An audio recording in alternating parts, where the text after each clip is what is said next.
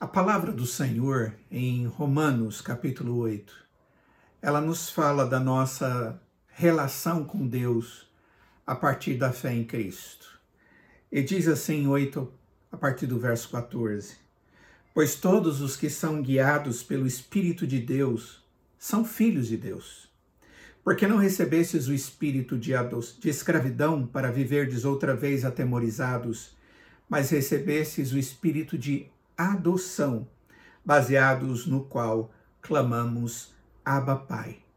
O próprio Espírito testifica com o nosso espírito que somos filhos de Deus. Quando a Escritura nos ensina que Deus adota para si filhos, essa doutrina, porque ela é demonstrada na Bíblia como um todo, revela uma das mais belas faces da graça divina. Demonstra como Deus traz para sua intimidade, para sua convivência, aqueles que são seus, para uma relação puramente familiar. A adoção nos torna muito próximos de Deus. Existem algumas particularidades nesta relação que eu gostaria de considerar com os queridos agora esta relação de Deus como Pai e nós como filhos, que não éramos filhos, mas que fomos feitos filhos, que não escolhemos o Pai, mas fomos escolhidos pelo Pai, que comprou com o sangue do seu Filho, Jesus Cristo, para que pudéssemos ser herdeiros com Cristo de toda a bênção da salvação.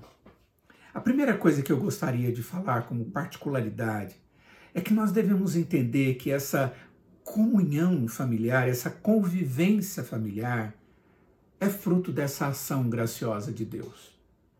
Foi Deus quem nos escolheu, foi Deus quem nos adotou para que nós pudéssemos ser pessoas que comungássemos com Ele. O apóstolo Paulo diz em Efésios capítulo 1, a partir do verso 4 até o verso 6, assim: Assim como nos escolheu nele antes da fundação do mundo, para sermos santos e irrepreensíveis perante ele, em, e em amor nos predestinou para ele, para a adoção de filhos, por meio de Jesus Cristo, segundo o beneplácito da sua vontade, para louvor da glória de sua graça, que ele nos concedeu gratuitamente no amado. Observem bem que Paulo coloca esta adoção em meio a tantas atividades graciosas de Deus, que ao ajuntar tudo isso, é como se ele estivesse fazendo um lindo poema, onde o centro é a bondade de Deus para nos adotar como filhos. A intimidade de pai com o filho existe e ela existe para aqueles que, através da graça de Deus, do favor que nós não merecemos, creiamos no Filho de Deus, Jesus Cristo, e desta forma, feitos filhos de Deus.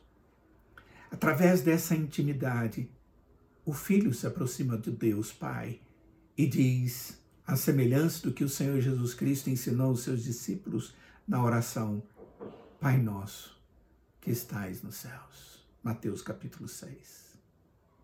Em segundo lugar, uma coisa que é muito importante com referência à adoção é que ela traz consigo vários privilégios.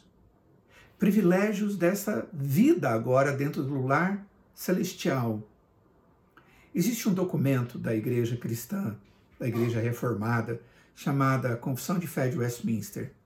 E ela define bem esta adoção no seu capítulo 12, onde diz assim: Todos os que são justificados é Deus servido em seu único Filho, Jesus Cristo, e por ele fazer participantes da graça da adoção.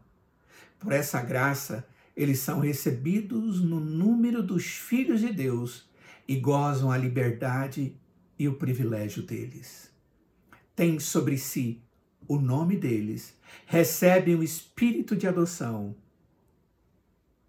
têm acesso com confiança ao trono da graça e são habilitados a clamar Abba Pai.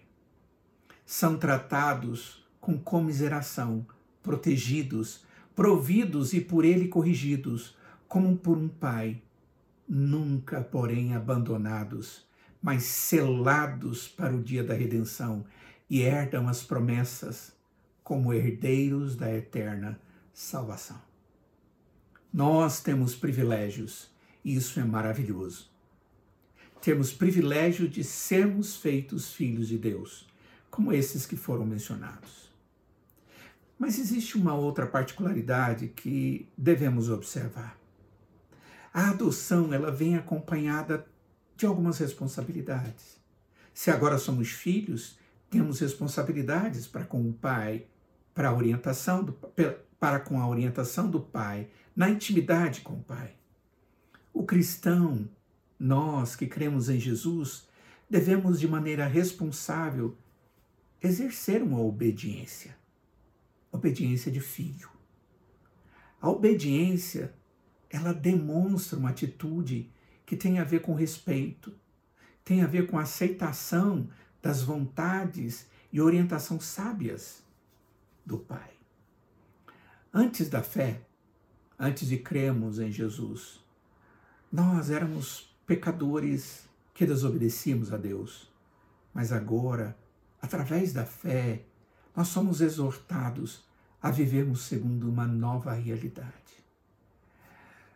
Pedro, na sua primeira carta, no capítulo 1, no verso 14, ele diz: Como filhos da obediência, não vos amoldeis às paixões que tinhais anteriormente na vossa ignorância. Não estejam mais com a mesma forma da desobediência, da ignorância, mas agora nós temos uma nova realidade. Nós somos filhos e caracterizados pela obediência. Como filhos adotados, nós devemos nos dispor a honrar o nosso Pai em todos os instantes da nossa vida, aguardando a herança que Ele tem reservado para nós, a glória com Cristo Jesus. Diz Paulo, o próprio Espírito testifica com nosso espírito que somos filhos de Deus. Ora, se somos filhos, somos também herdeiros. Herdeiros de Deus e coerdeiros com Cristo.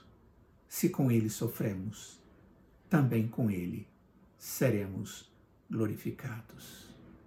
Que maravilha podermos ser tratados por Deus como filhos e poder reconhecer isso e nos alegrarmos assim, hoje e eternamente.